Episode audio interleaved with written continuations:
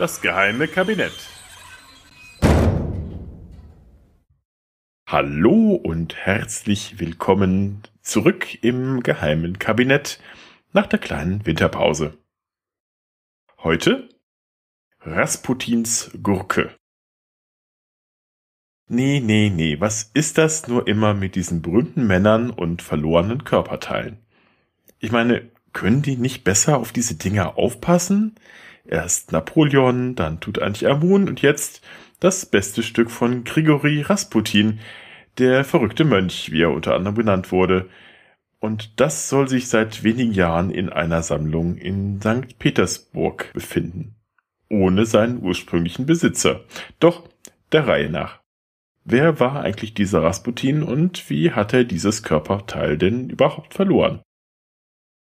Geboren wurde Grigori Jefimowitsch nach dem gregorianischen Kalender am 21. oder 22. Januar 1869 in einem kleinen Dorf mit Namen Pogorovskoje, 80 Kilometer östlich der Stadt Tjumen in Westsibirien.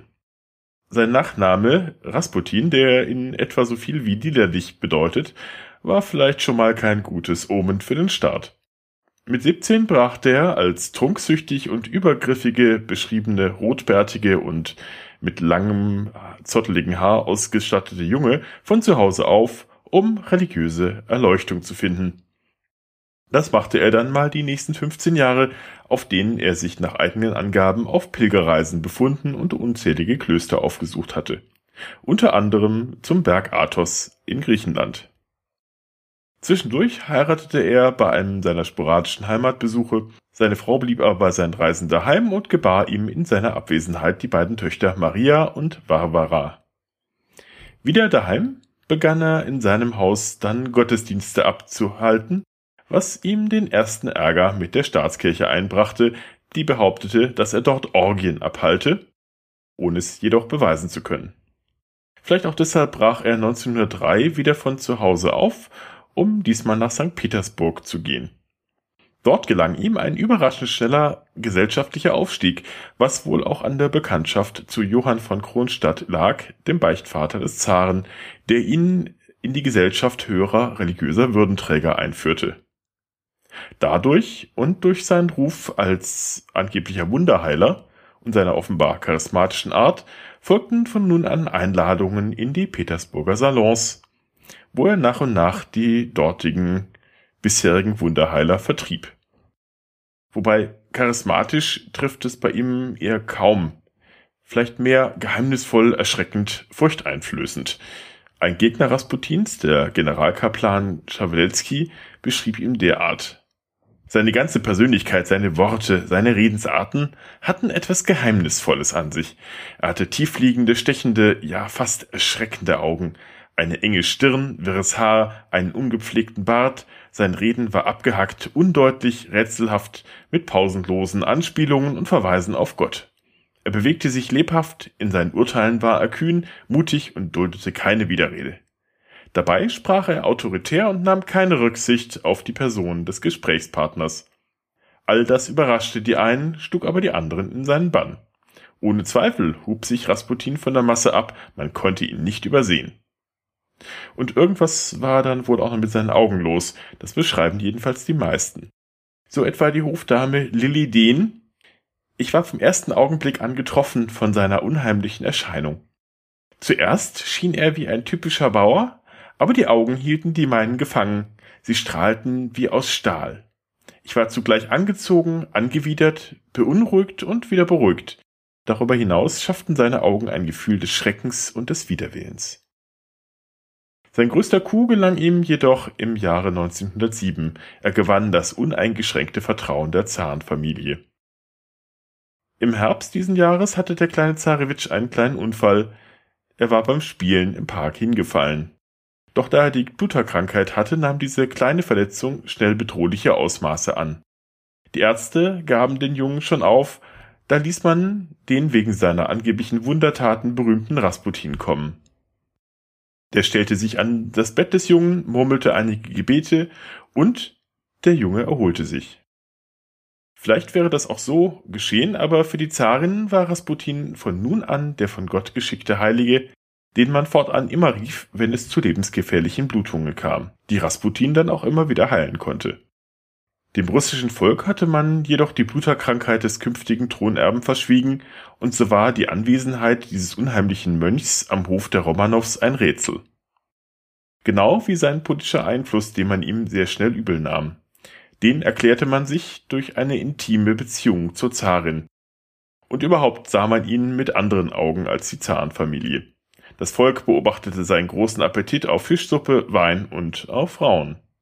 Seine offenbar tatsächliche Promiskuität, die er aber entgegen den zahlreichen Gerüchten nicht am Hof auslebte, verband die Öffentlichkeit mit einer angeblichen Mitgliedschaft in der Sekte der Kluisten, die ihre Gottesdienste den Gerüchten nach in Sexorgien ausklingen ließen. Klingt zumindest spannender als die Riten der etablierten Kirchen.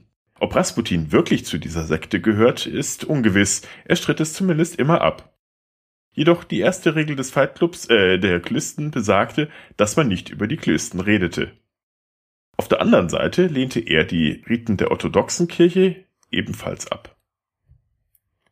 Nach einem Messeranschlag auf ihm, die ihm eine Stichverletzung im Darmbereich einbrachte, begann er exzessiv zu trinken, vermutlich um den Schmerz zu betäuben.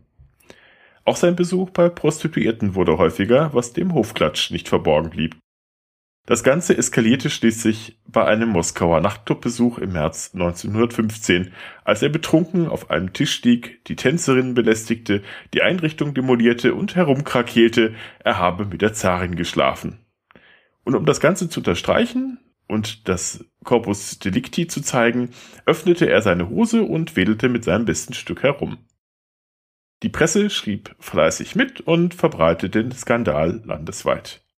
Zwar war in der Geschichte mit dem Verhältnis mit der Zarin wohl nichts dran, aber nach dieser Entgleisung war Rasputin auch am Hof nicht mehr haltbar. Er wurde nach Hause geschickt, nach Westsibirien. 1916 aber erneut gerufen, als es dem Zarewitsch wieder einmal schlechter ging. In der Öffentlichkeit macht man aber inzwischen Rasputins angeblich schlechten Einfluss auf die Politik des Zaren für die militärischen Misserfolge und alles andere verantwortlich, was in Russland so schlecht lief. Er musste weg. Eine kleine Gruppe adliger Verschwörer fasste daher den Plan, Rasputin in einer kalten Dezembernacht 1916 verschwinden zu lassen. Der Drahtzieher war Fürst Felix Yusupow, der zweitreichste Mann Russlands. Er lud Rasputin in seinen Palast ein, angeblich, um ihn seiner schönen Frau Irina vorzustellen, die jedoch zu diesem Zeitpunkt auf der Krim weilte. Während man auf Irina wartete, die angeblich noch auf einem Ball sei, kredenzte Yusupow Wein und Kuchen, den er zuvor mit Arsen gewürzt hatte. Zu Yusupows großer Bestürzung schlagen Rasputin jedoch äh, fleißig vor sich hin, ohne irgendwelche Anstalten zu machen, tot umzufallen. In seiner Verzweiflung zückte der Fürst einen Revolver und schoss aus nächster Nähe auf den Mönch. Doch auch jetzt machte der ihm nicht den Gefallen, umzufallen, sondern torkelte in den Innenhof des Palastes.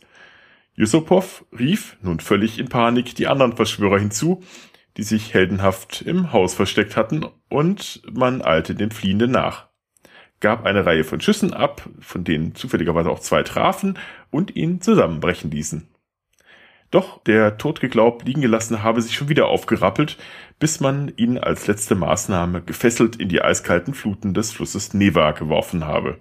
Dort sei er dann nicht durch die Schussverletzungen, sondern erst durch das eiskalte Wasser gestorben. Doch das war jetzt nur die Version Jusupovs. Nach neueren Analysen des Berichts der späteren Obduktion zeigte sich, dass er sehr wohl an einer Schussverletzung in die Stirn gestorben war und sich zudem auch gar kein Zyankali in seinem Organismus befunden hatte. Zudem war er kurz vor seinem Tod noch starken Misshandlungen ausgesetzt gewesen. Offenbar wollte man ihn unter der Folter zu Äußerungen hinsichtlich seiner Beziehung mit der Zarin zwingen. Das Ganze hatte man wohl im Nachhinein als heroischen Akt erscheinen lassen, indem man ihn als schwer zu tötenden unheimlichen Magier hinstellen wollte. Und sein bestes Stück? Seiner Tochter Maria zufolge sei Rasputin vor seiner Ermordung noch kastriert worden. Denn bei der Tat habe es sich in Wirklichkeit um eine Rache Yusupovs gehandelt, der Rasputin dafür bestrafen wollte, dass er seine homosexuellen Avancen abgelehnt habe. Einige Zeit später, wir sind jetzt in den 1970er Jahren, vernimmt besagte Tochter Rasputins das Gerücht, der Penis ihres Vaters sei wieder aufgetaucht. Er liege jetzt im Schlafzimmer einer russischen Immigrantin in Paris. Diese sei mit einem Diener aus Jusupows Palast verheiratet, der nach Rasputins Ermordung im Palast aufgeräumt hatte und dort das Körperteil gefunden und mitgenommen habe. Es läge jetzt wohl verwahrt in einer Holzschachtel und würde einmal die Woche von einer verbliebenen Schar von Rasputin-Anhängern aufgesucht, die ihm dort quasi regelmäßig Reverenz erweisen würden. Der Beschreibung nach sah es aus wie, Zitat, eine schwarz angelaufene überreife Banane, ungefähr einen Fuß lang und auf ein Samttuch gebettet. Zitat Ende. Maria Rasputin forderte dieses Stück zurück, tatsächlich erfolgreich. Nach Marias Tod kamen die Erinnerungsstücke an ihren Vater, also Fotos, Briefe und vieles mehr, bei einem Londoner Auktionator unter den Hammer. Bei dieser Gelegenheit zeigte es sich, dass sich es sich bei dem bananenförmigen Objekt in Wahrheit um eine Seegurke gehandelt hatte, also die ganze Aufregung umsonst war. Doch im Jahr 2004 machte ein russischer Arzt von sich reden, der das Original in seinen Besitz gebracht haben will. Er hatte es angeblich in einem leerstehenden Gebäude in Paris gefunden, wie auch immer es dort hingekommen sein soll, und hat es nun nach einigen restauratorischen Maßnahmen in die Schausammlung seiner Prostataklinik in St. Petersburg eingegliedert, wo es wieder seine ursprünglichen stolzen 30 Zentimeter Länge in einem Einmachglas zur Schau stellt. Gentests an den Überresten Rasputins, die eine Authentizität beweisen würden, sind indes nicht möglich, da man Rasputins Leiche nach wenigen Jahren wieder exhumiert hatte und in einem unbekannten Waldstück verbrannt und anschließend verscharrt hat, um nämlich den verbliebenen Monarchisten keinen Wallfahrtsort zu geben. Angeblich habe sich die Leiche Rasputins auch noch bei dieser Verbrennung aufgesetzt, da der unheimliche Mönch immer noch nicht ganz tot gewesen sei. Da will ich ja nicht wissen, was nachts in dieser Prostataklinik so los sein könnte. Mit diesem Gedanken lasse ich euch mal wieder allein. Ich hoffe, ihr hört auch das nächste Mal wieder rein. Bis dahin, macht's gut. Euer Butler.